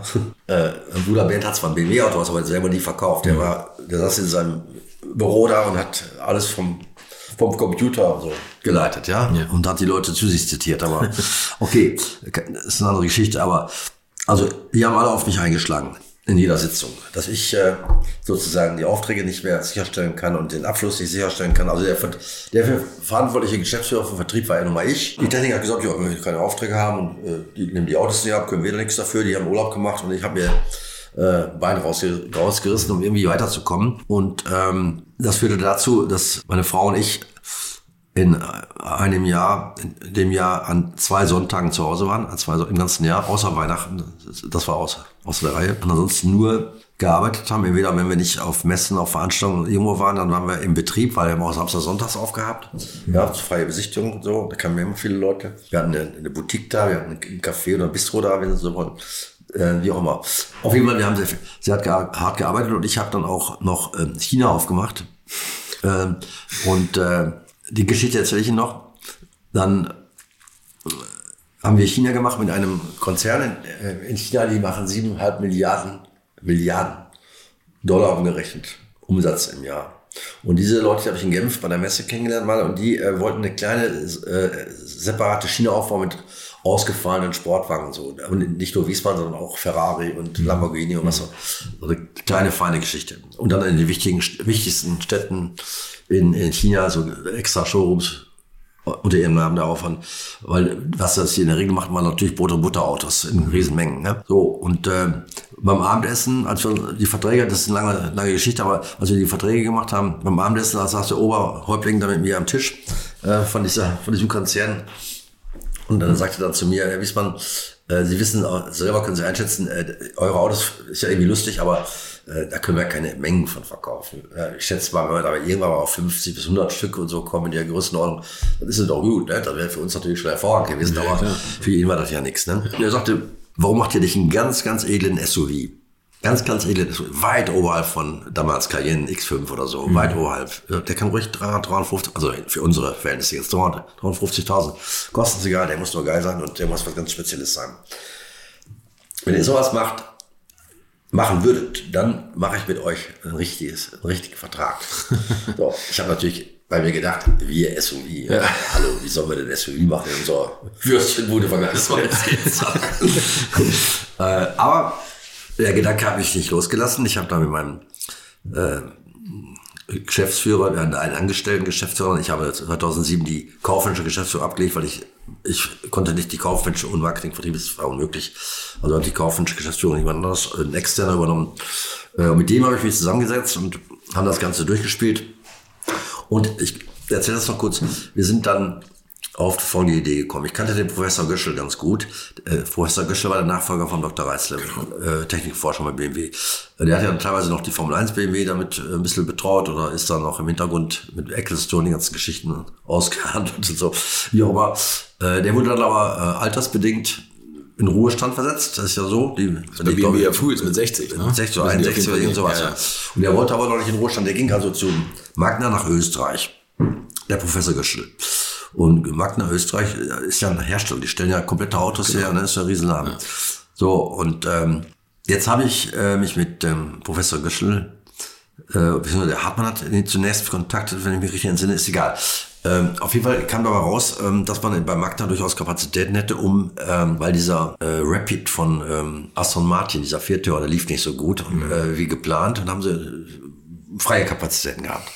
So, und dann hat man uns gesagt, also sie könnten sowohl die Entwicklung uns machen, als auch die Produktion dieses SUVs machen. Wir brauchen allerdings eine Freigabe von BMW, weil wir brauchen die gesamte Technik von BMW. Also diese Also die X5-Technik. Four-Wheel Drive und die, die, äh, bis zum 18 oder 12, glaube ich sogar damals, ich weiß gar nicht genau, die großen Motoren, was wir alles von BMW dafür brauchen. Das können sie natürlich selber nicht machen. Aber die gesamte Entwicklung und die Produktion können sie machen. Und Wiesmann sollte dann nur ähm, ein bisschen Design beisteuern, so ein bisschen Wiesmann Wiedererkennung, ja, und innen drin und wie auch immer. So was, was hast du einfallen lassen? Das wäre aber dann Wiesmann SUV. Aber er würde in, der, in Österreich produziert. Äh, dann kamen natürlich die dicken, dicken Zahlen. Das waren über 60 Millionen Entwicklungskosten, ja. die wir natürlich unmöglich bezahlen können. Also ich wieder nach China und dann haben wir mit dem ganzen Konzept das alles diskutiert. Und dann haben die Chinesen äh, sich bereit erklärt, diese 60 Millionen zu bezahlen. Mhm. Und die sollten dann über die Stückzahlen, über den Einzelpreis dann umgelegt werden. Fünf, fünf Jahresvertrag 2500 Autos pro Jahr. Fünf Jahre fix, mit mhm. abgesichert, fünf Jahre 2500 Autos pro Jahr. Und die haben, die Entwicklungskosten waren entsprechend im Preis umgelegt. Ne? Was das aber dann für Zahlen gewesen wären. Ja, das waren Zahlen, das war ihn. Der Taschenrechner, Taschenrechner explodiert. Ja, und dann, und dann will ich ähm, noch nach Russland, nach Moskau, da hatte ich einen Partner und, ähm, und habe denen die ganzen alten Gussstaaten an der Hand gegeben. Da wollte ich sowieso nichts machen. Äh, dann hat der gesagt, okay, wenn du mir die ganzen Gussstaaten gibst, also einschließlich Russland, klar, äh, dann äh, schreibe ich, äh, verbindlich, äh, mache ich eine verbindliche Bestellung von 500 Autos pro Jahr. Also waren wir bei 3000 Autos pro Jahr und hatten den Rest der Welt frei für den eigenen Vertrieb. Okay, und der Rest der Welt war ja noch eine ganze Menge noch. Ja. Ja, ist ein bisschen was übrig. Da war noch ganz Europa, das war USA natürlich auch, ja. ja. Äh, und was weiß ich, also Asien äh, zum Teil nicht ganz. Also die Chinesen haben schon äh, einige Länder da in Anspruch genommen. Das war mir, war mir egal. So, das Ganze durchgerechnet, vor, vor und zurück, ein Riesenkonzept gemacht mit dem Rainer Hartmann zusammen, also mein geschäftsführenden Partner da. Haben wir den ganzen, Zeit, äh, ganzen, ganzen Kram vorbereitet und sehr viel Zeit und Energie reingesteckt und haben gedacht, jetzt haben wir das Ei des Kolumbus gefunden. Wiesbaden wird jetzt durch die Decke schießt durch dieses Projekt. Wir haben schon so gedanklich davon geträumt, wir fahren mit dem SUV vorne weg und mit unseren anderen Sportwagen hinterher die große Tour von Döben bis Peking. Ne? Ich möchte euch noch meinen Partner dieser Folge vorstellen und das ist die Firma Kali. Und die machen etwas, wovon ich lange geträumt habe, nämlich immer, wenn ich mal wieder große Rechnungen für kleine Arbeiten am Auto präsentiert bekommen habe. Ich erinnere mich da an meinen Wunsch, bei einem früheren Fahrzeug einige Programmierungen wie Blinkerbestätigung beim Abschließen und so weiter ändern zu lassen. Ich bin fast hinübergekippt bei den Preisvorstellungen des Händlers. Fehlercodes sind auch so eine Sache, wo man vielleicht gerne mal selbst draufschauen würde und nicht zuletzt werden über immer mehr Sensoren am Auto immer mehr Daten erfasst und dafür gefühlt immer weniger Infos an den Fahrer weitergegeben. Auch unfair. Oder habt ihr noch ein Ölthermometer oder das Manometer für Öldruck im Armaturenbrett? Ich nicht. Kali ist da der Problemlöser eurer Wahl. Damit habt ihr die komplette Transparenz über den Zustand eures Autos und holt euch die volle Kontrolle über euer teuer bezahltes Fahrzeug endlich wieder zurück. Als täglicher Begleiter liefert Kali euch die Fehlerdiagnose in Herstellerqualität, Auslesen und Löschen von Fehlercodes, Auslesen und Aufzeichnen von Motor-Live-Daten, sogar mit Referenzwerten zum besseren Verständnis, Freischalten von versteckten Funktionen, bei denen man auch manchmal staunt, was das eigene Auto eigentlich alles kann. Ihr benötigt nur einen Wagen mit OBD2-Stecker und die Funktionen von Kali variieren je nach Hersteller. Aber wenn man mal in die Liste schaut, dann findet ihr alle üblichen Verdächtigen wie natürlich BMW, Mercedes, Porsche, Toyota, Volvo, Land Rover, Opel, Peugeot, Skoda, VW, Mini und viele, viele Marken mehr. Alles lässt sich bequem über eine iPhone- oder Android-App steuern. Es gibt eine kostenlose Version, mit der ihr Basisfunktionen nutzen könnt und eine Lizenz speziell für eure Automarke oder bei Interesse auch für alle Automarken. Und wenn ihr jetzt 15% sparen wollt, dann nutzt den Gutscheincode Alte Schule in einem Wort geschrieben. Einfach Alte Schule bei der Bestellung im Gutscheinfeld eingeben oder klickt auf den Link in den Show Notes, damit der Code automatisch angewendet wird. Alle Infos zu den Marken, zu Funktionen und Preisen findet ihr im Netz unter www.mykali.de. Kali wird mit C geschrieben. Und wie gesagt, den Link zum Rabatt auch nochmal bei mir in den Show Notes. und lassen die Presse begleiten und so. So, jetzt kommen wir in die Gesellschafterversammlung mit unserem Plan und dann war der Traum zu Ende. dann haben die uns alle ausgelacht und gesagt, seid ihr denn voll wahnsinnig, seid ihr größenwahnsinnig geworden, seid ihr total verrückt geworden. Mit Chinesen und dann mit den Russen und hin und her. Keiner ist mitgegangen. Tatsächlich. Habe ich nicht durchgekriegt. Habe ich nicht durchgekriegt. Habe Angst gehabt. Habe ich nicht durchgekriegt. Und dann kamen noch viele Dinge, andere Dinge zusammen. Äh, und dann habe ich gesagt, das war's für mich. Mit euch kann ich keinen Fußball mehr gewinnen. Ja, ich habe keine Lust mehr. Ich war sowas von fertig, auch ausgebrannt von allem. Ja, vor allem, wenn man nach der ganzen Vorarbeit, wenn man das alles schon auskaspert. Ja, das war ja nur ein Projekt. Das waren tausend Sachen, die kann ich ja gar nicht alle in Ja, der kurzen Zeit erzählen. Aber äh, ich hatte die, auf Deutsch gesagt, die Faxen dicke. äh, Ende 2011, Weihnachten, wo wir endlich mal zu Hause waren, habe ich zu meiner Frau gesagt, ich bin ausgeräumt, ich bin fertig. Ich habe keine Lust mehr, mich mit den ganzen Tag rumzuschlagen. Ich, auf sie alle rum, weil ich verantwortlich bin für Vertrieb. Äh, selber haben sie noch nie ein Auto verkauft. Die wissen gar nicht, was los ist am Markt. Äh, ich habe keine Lust mehr. Ich trete von der Geschäftsführung zurück. Ich falle irgendwann vom Stuhl und sagen sie, der Depp ist selber schuld. Ja, ist klar. Ja, und das war der Anfang vom Ende äh, im Nachhinein, weil ich bin aus der Geschäftsführung ausgeschieden. Äh, und dann hat es einen neuen Geschäftsführer gegeben, äh, den der Investor, den wir drin hatten, maßgeblich mit ausgesucht hat, sage ich mal so. Der maßgeblich mit bestimmt hat. Er hatte auch die Verantwortung dafür übernommen, dass das alles funktioniert, dass er mehr Kontrollen ausübt. Ich bin dann nach München gegangen, habe einfach in München einen Laden aufgemacht, habe Wiesbaden in äh, Bayern und Österreich gemacht. Ja, das war eigentlich eine relativ gute Geschichte. Lief auch wunderbar. Nur die neue Geschäftsführung war leider kriminell. Kann man so sagen. Jetzt muss ich aufpassen, was ich sage, aber da sind Sachen gelaufen, war unfassbar. Also wir sind, äh, mein Bruder ist dann auch aus, ausgestiegen, weil er mit denen überhaupt nicht klarkam. Ich kann nur soweit sagen, dass wir völlig falsche Zahlen bekommen haben. Das stimmt alles nicht. Dass viele äh, Sachen gelaufen sind, die sind geradezu unglaublich. Und von der Insolvenz, was äh, die dann im August 2013 war, auf die ist ganz bewusst hingearbeitet worden, ganz bewusst hingearbeitet worden, äh, mit dem Hintergedanken, äh, das Ganze aus der Insolvenzmasse günstig aufzufangen, das zu übernehmen. Damit wären man die Wiesbadener los gewesen, alle drei, äh, und hätte das für einen kleinen Preis selber übernommen. Das war der, der Hintergedanke und so ist es auch gelaufen. Und von der Insolvenz selber habe ich aus der Zeitung erfahren. Also das gibt's eigentlich gar nicht, dass die Gründer und, und Mitgesellschafter ja immerhin, dass da nicht eine Gesellschafter sondern angerufen wird, wenn jetzt so eine Situation eintritt, dass man eine Insolvenz anmelden muss. Ja. Äh, dann hätte man äh, eigentlich eine Gesellschafterversammlung machen müssen, hätte sagen müssen, pass mal auf, so so ist die Situation. Entweder ihr schießt nach, Genau, ja. ja, macht weiter oder ihr lasst es sein, dann bin ich morgen am Amtsgericht. Ja. Aber die, Entscheidung haben wir gar nicht getroffen. Die hat einfach Insolvenz angemeldet. Mit einem klaren Hinter, Hintergedanken, was laufen soll. Es war schon alles organisiert im Hintergrund. Da könnte ich in Geschichte erzählen, das sagen wir aber jetzt nicht. Also eine ganz krumme Geschichte, absolut äh, unnötig, hätte gar nicht sein müssen. Ich hatte, und das war im August 2013, im Oktober 2013, also zwei Monate später, hätten wir sofort weitermachen können. Ich hatte den Investor, ich hatte alles, um sofort den Laden wieder anzuwerfen. Und ich wäre wieder zurückgegangen nach Dülmen, wir hätten sofort weitermachen können. Wissen was dann passiert ist? Ich hatte mittwochs mit meinem Investor, den ich an der Hand hatte, aus Österreich war der, alles, alles klar gemacht. Und wir hatten mittwochs den Termin beim Anwalt, um die Verträge zu machen. Und am Dienstag davor zieht der noch Geschäftsführer von Wiesbaden, zieht einen Antrag auf Insolvenz zurück. Das hat es eigentlich in der Geschichte meines Wissens noch nie gegeben, weil wenn Sie den Antrag auf, auf Insolvenz zurückziehen, müssen Sie innerhalb einer bestimmten Frist nachweisen, dass Sie alles bedienen können, alles auf Null stellen können, aus eigener Kraft und dann können Sie weitermachen. So, das war mir jetzt rätselhaft, was da läuft. Das hat er nur gemacht, um ein paar Monate Zeit zu gewinnen und meine Investoren zu verhindern, um ihren Plan durchzusetzen. Ja? Und dann, dadurch ist mein Investor auch abgesprungen.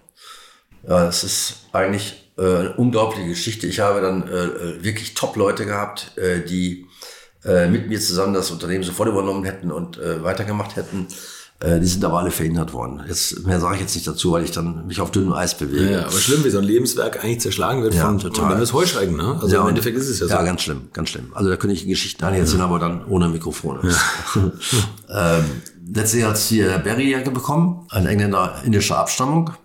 Das war aber schon von vornherein klar. Also es war zu einem bestimmten Zeitpunkt von vornherein klar, dass der das bekommt, egal wer da sonst noch kommt und das haben will, mhm. machen will. Das heißt, diejenigen, die es dann auch machen wollen, die ich auch gebracht habe und äh, wirklich viel, viel bessere Situationen, viel, viel, viel mehr Geld, viel mehr Situ äh, Background in diesem Bereich, mhm. äh, sind alle nicht zum Zuge gekommen. Das hat dieser Berg jetzt bekommen und das Ende vom Lied ist, dass das Ding da sechs Jahre später äh, immer noch tot rumsteht und es nichts passiert. Äh, außer, dass sie, kommen in den Netz ja nachlesen, äh, dass die ja schon 30 Millionen versenkt haben und haben immer noch kein Auto, mehr noch nie eins haben. Weil erstmal nur Geld zu haben reicht auch nicht. Mhm. Äh, auf der einen Seite, auf der anderen Seite ist es so, dass ähm, natürlich heute die Bedingungen äh, durch die elektronische Vernetzung der Fahrzeuge ist natürlich eine ganz Fast andere Situation. Möglich, ne? Ist so, so einfach nicht mehr möglich, wie wir es damals gemacht haben. Das heißt, da müssen sie zweistellige Millionen in die eigene Entwicklung für Elektronik investieren. Und dann stellt sich natürlich die Frage, unter wirtschaftlichen Kriterien ist das überhaupt noch machbar. Mhm. Ja? Äh, klar, wenn man Geld genug hat und sagt, ich mache das als Hobby, dann kann man so weiter ja machen. Aber irgendwie äh, ist da der, der Wurm drin. Ähm, die kriegen es auf jeden Fall in sechs Jahren nicht auf die Reihe. So, ich habe dann, nachdem die Insolvenz war, war meine Geschäftsgrundlage für München ja auch weg. Das heißt, ich kriegte keine Autos mehr. Ähm, ich kann Ihnen sagen, ich hatte 53 Aufträge in München, äh, die ich in Dülmen platziert hatte zur Produktion. 53.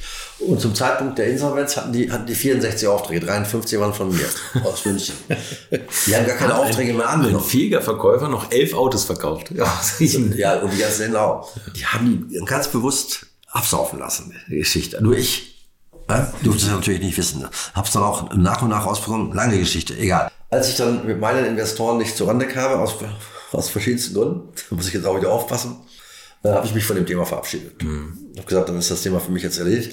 Ich hatte ja zwischenzeitlich eine Wiesbaden Consulting gegründet, äh, weil ich habe früher auch auf vielen äh, Veranstaltungen mit äh, Wirtschaftsleuten oder Bankern oder wie auch immer auch Vorträge gehalten, ist egal. Äh, da habe ich über meine Wiesbaden Consulting gemacht und habe auch Beratungstätigkeiten, als ich in München dann war, Beratungstätigkeiten gemacht für alle möglichen Firmen. Also Schwerpunkt Marketing, Vertrieb. Habe dann in Rotterdam am Tegernsee neun Jahre gewohnt und habe eigentlich über Wiesbaden Consulting nur Beratung gemacht, auch von Startups, alles mögliche. Also nicht, nicht Autos nur, sondern auch Brillen und Schuhe und egal okay. was, ja, alles okay. Alles gut und da habe ich mich eigentlich schon mit abgefunden. Äh, das hat ja auch äh, durchaus Spaß gemacht.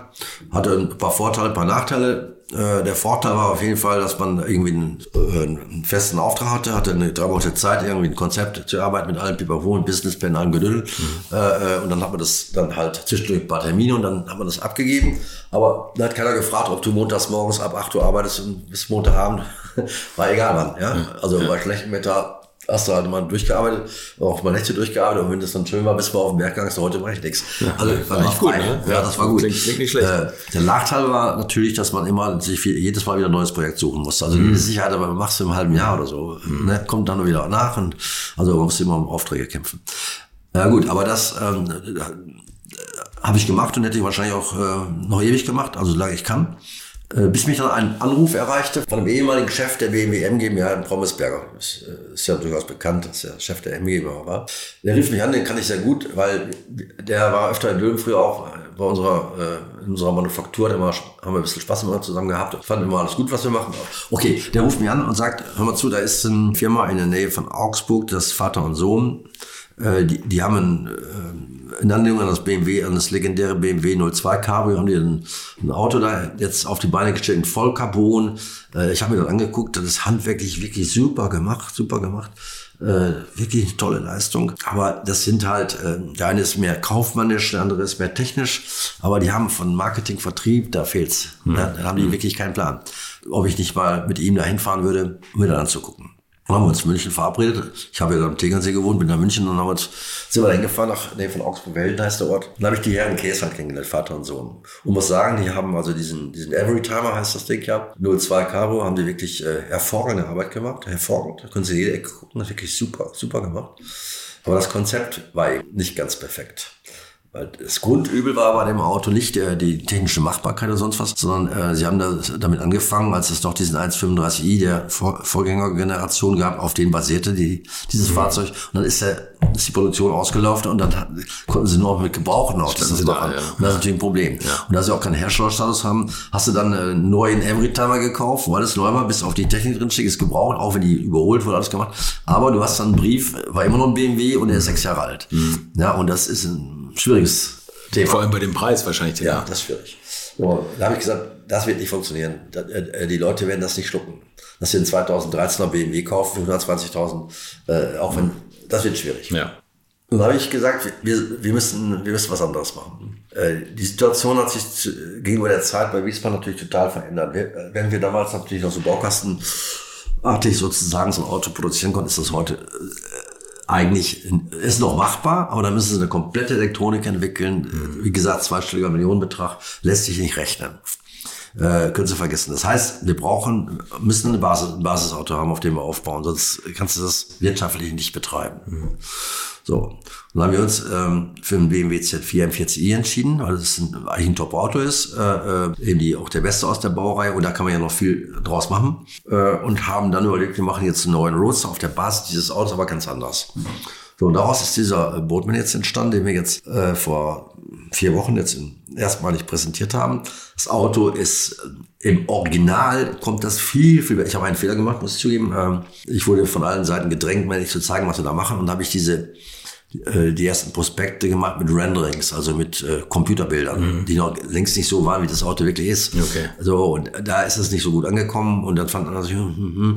aber jetzt im Villatura ist der um Klassen besser. Das war natürlich ist besser als umgekehrt. Ne? Ja, äh, ja, jetzt waren die Leute wirklich von Socken, äh, wie gut die Autos sind. Handwerklich sowieso perfekt, perfekt, perfekter als wir je waren bei Wiesmann.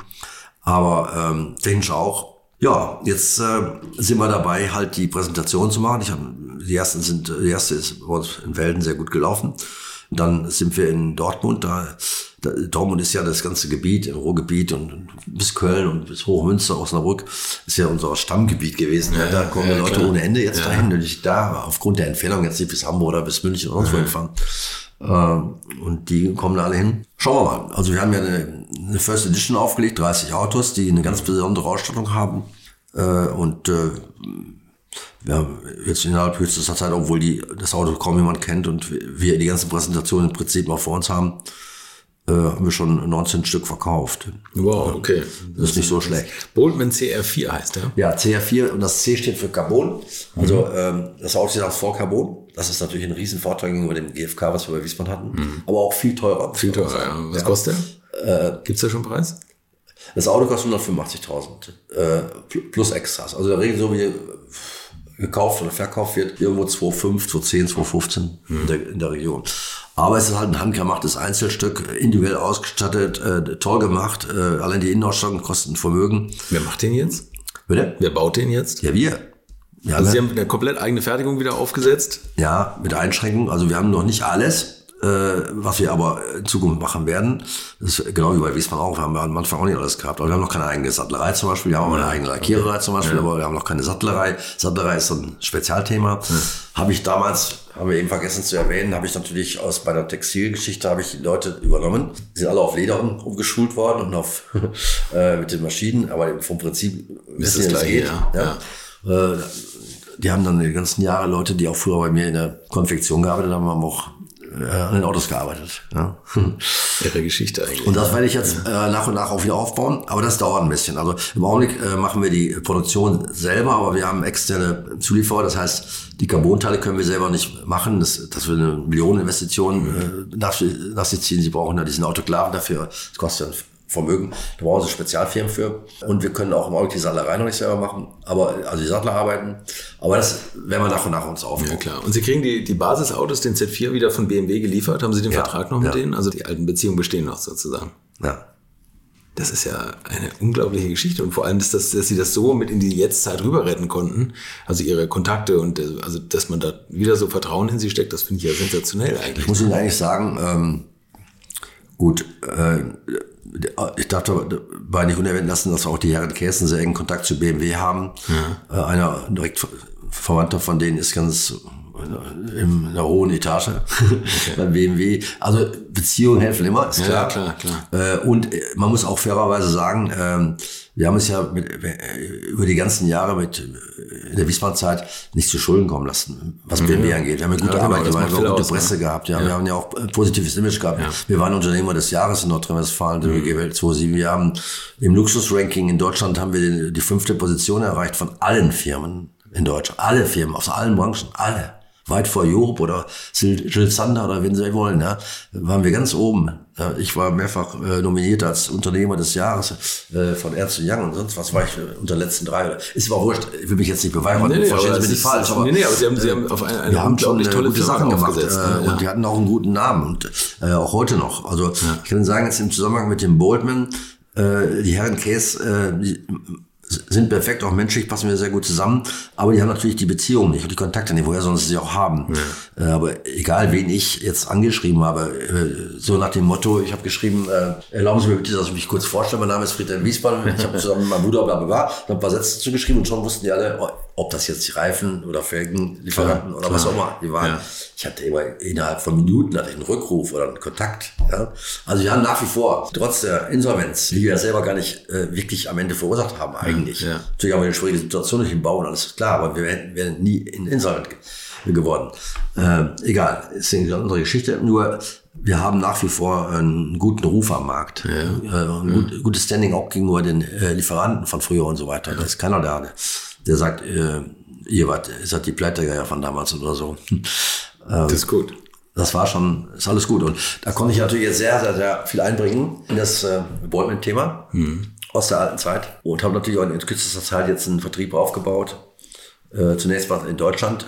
Aber jetzt geht's ja, durch die Pandemie waren wir natürlich äh, gehandicapt, im Ausland viel zu machen. Aber jetzt gehen wir nach und nach ins Ausland. Ne? Ich habe am Samstag die erste Delegation da. Wir sind dann auch unterwegs. In, wir können auch Rechtsgelenkte machen. Das heißt, wir gehen auch nach, nach Großbritannien trotz Brexit. Auch wieder ein schwieriges Thema. Ne? Ja, ich weiß. Alles nicht einfacher. Ja, ja, ist nicht einfacher. ja. Aber gut, äh, wir haben ja noch viele Märkte in, in Europa. Ja, und äh, das muss man halt jetzt nach und nach aufbauen. Und jetzt werde ich mich mit meinen 67 Jahren nochmal reinstürzen. Ein paar Jahre, um das Ganze aufzubauen. Anstatt mal ich glaube, man ist, wenn man einmal Unternehmer ist, dann muss man einfach immer weitermachen. ja, ich wollte, wollte vor allem nicht so enden. Ne. als, als andauernder Autohersteller. Was machen Ihre Brüder? Sind die da auch wieder mit drin oder haben die sich verabschiedet und genießen den Ruhestand? Der Bernd, der ist ja fünf Jahre, viereinhalb Jahre älter als ich noch. Ähm, der ist schon seit mehreren Jahren im Ruhestand, hat seine BMW, hat zwei BMW-Autohäuser, die hat er verkauft an die A-Gruppe, das ist eine große Gruppe, BMW-Gruppe. Und äh, Martin, hat ja in Münster, äh, also nicht weit von Dülmen entfernt, hat er noch einen Betrieb äh, aufgemacht und äh, betreut nach wie vor Wiesbaden-Kunden mit Ersatzteilen, mit Service und so weiter. Handelt Okay, auch ein also bisschen das mit gebraucht wird noch gemacht. Aber das, das macht er heute noch, aber so nach und nach geht er auch so Der, so in Rente. Also wir haben mit dem Boldman nichts mehr zu tun, gar nichts Sie, zu tun. Sie bleiben noch ein bisschen. Ich bleibe noch ein bisschen, wenn ich, solange ich noch kann. Ja. Klingt auf jeden. Fall gut und, und ich glaube, ich freue mich da schon auf die künftigen Marketingaktionen, die Sie da Ja. jetzt, die Sie jetzt abfeuern. Also da bin Ja, ich, bin ich gespannt, was da noch alles kommt und was Sie vielleicht da jetzt- noch für Geschichten erzählen Ja, werden. ich muss mich natürlich jetzt teilweise mit Sachen beschäftigen, mit denen ich mich damals nicht beschäftigt habe. Aber das ist für mich bei diesen ganzen Geschichten hier, also auch was Internet angeht und, und Facebook und Ja, Instagram. jetzt, und das, jetzt haben Sie schon mal einen Podcast, da sind Sie schon mal vielen voraus. ja, Äh, da bin ich äh, nicht so firm, muss ich ehrlich sagen. Also ich, ich bin auch von der klassischen Sorte. ja, das ist gut. Da Alte Schule, das passt ganz alte gut hier. Schule. Ja, ja, Da genau. muss ich mich langsam reinarbeiten in diese ganzen Geschichten. Äh, ich habe jetzt bin jetzt erstmal in, in Facebook reingegangen. Ich, ich werde bekloppt hier, ne? Wie viele Leute plötzlich mit mir befreundet sein wollen. ja, damit- das ist also ich ehrlich gesagt, ich habe darauf keine Ahnung. Ne? Ich weiß gar nicht wie. Was meinen Sie, wie viel jetzt noch nach diesem Podcast kommt? Ja, gut. Automobiler Popstar hier. Ja, ja, ja, Puffs. naja, ich, äh, gut, man darf nicht verkennen, äh, wir haben immerhin 1650 Autos von Hand gemacht. Ja, äh, damit sind wir unter den Kleinstserien sicherlich Nummer eins in Europa, vielleicht sogar in der Welt, das weiß ich nicht Ja, genau. auf jeden Fall schon eine große Äh, Nummer. Ne? Das ist schon eine Nummer. Äh, Und äh, wir haben natürlich auch gemerkt auf den Messen, wenn wir in Genf fahren oder sonst wo, dass äh, andere Leute, die sich mit ähnlichen Gedanken trugen, irgend sowas auf die Reiz kriegen, die, haben, die waren alle bei uns und wollten Ratschläge haben und so weiter. glaube ich, ja. Weil es haben ja relativ wenige geschafft bis dahin. Und das ist ja auch nicht so einfach. Und weil es waren schon eine harte Zeit am Anfang. Das können Sie glauben. Ne? Auch die finanziellen Belastungen sind irre. Ne? Und die meisten, die sind vielleicht gute Techniker, aber die verkennen den Weg, wie lang der ist und wie teuer vor allen Dingen der ist, bis sie mal das erste Geld in die Kasse kriegen. Wenn wir die Hardtops nicht gemacht hätten, wären wir auch, hätte es die ein Auto gegeben. Ja, aber das ist auf jeden Fall doll. Ich meine, heute, ich weiß nicht, ob man heute noch sowas wie Hardtops machen kann, weil ich glaube, die Autohersteller sind auch viel schneller. Ne? Das lohnt sich nicht mehr. Nee, nee, die sind- die, die ist sind doppellagig, die haben feste Scheiben. hinten. Das, nee, das lohnt nicht mehr. Äh, das brauchen sie nicht. Aber zu irgendeiner Zeit brauchen sie andere Dinge. Ja, schau mal. äh, Ich wüsste jetzt spontan auch nicht, was wir machen würden, aber wir müssten ja was machen, um Geld äh, zu verdienen ne, und nicht nur Geld auszugeben. Jahrelang, ja. wir sind ja nicht äh, mit goldenen Löffeln geboren, so ist es nicht. Aber irre, also irre, was sie da draus gemacht haben und, und überhaupt auch der Anfang mit der, mit der Näherei und so. Also das ist eine, eine unfassbare Geschichte und ich finde, das ist, ich glaube, da sind jetzt viele, die das hören, ganz überrascht was ja, hinter Wiesmann genau steckt. Weil ehrlich gesagt, natürlich kennt jeder die Geschichte und auch mit dem Roten Baumturnier, das wird immer mal so angerissen, aber nicht in der Ausführlichkeit, wie es jetzt, wie man es jetzt bei Ihnen gehört hat. Und ja, ich da freue mich, dass Sie erzählt erzählen, aber jetzt also, irgendwann mal treffen wir uns nochmal wieder und dann, dann erzählen Sie die restlichen Geschichten. Jetzt ja. müssen wir aber zu meiner letzten Frage kommen. Bitte. Die letzten 50 Liter Sprit, wenn das Rohöl ausgeht, in welchem Auto und auf welcher Strecke würden Sie die verfahren? Die letzten 50 Liter, also äh, ganz ehrlich, jetzt im Augenblick würde ich ihn natürlich mit dem Voltman fahren, nicht weil wir den jetzt machen, sondern weil ich selber äh, mit dem Auto nur ganz wenig bis jetzt gefahren bin. Aber äh, ansonsten würde ich sagen, äh, möchte ich mal noch so einen richtigen Knaller fahren, äh, wie zum Beispiel F40 Ferrari oder sowas in der Richtung. Auf welcher Strecke? Hm, auf der 31, äh, äh, weil die Autobahn äh, ist dafür prädestiniert, Höchstgeschwindigkeiten 200 Meter. Ich bin mit F40 da mal 345 war das das schnellste, was ich je gefahren bin, glaube ich, auf der öffentlichen Straße. insofern schon eine gute Erinnerung dran. Die alte Wiesmann-Teststrecke. Die alte Wiesmann, das, ja, für die, für die Hochgeschwindigkeiten, ja. ja. Die 31 geht ja schnurstracks geradeaus und ist unlimitiert da. Und sonntags morgens um 6 Uhr können Sie da alles testen, ja. Herr Wiesmann, vielen Dank für die unterhaltsamen Geschichten. Ja, bitteschön. Beeindruckende Story, oder? Das war Friedhelm Wiesmann. Den Link zu Boltman findet ihr auch in den Shownotes. Und wenn euch diese Folge gefallen hat, dann freue ich mich, wenn ihr die alte Schule abonniert oder wenn ihr mal bei mir bei Instagram oder YouTube vorbeischaut, denn da gibt es tolle ergänzende Videos und Talks zu und mit meinen Gästen und hin und wieder zeige ich da auch mal ganz besondere Autos. Danke fürs Zuhören und bis zum nächsten Donnerstag. Bleibt gesund. Infos, Bilder und alles Wissenswerte unter der Internetadresse www.alte-schule-podcast.de. Alte Schule ist ein Podcast aus den WakeWord Studios.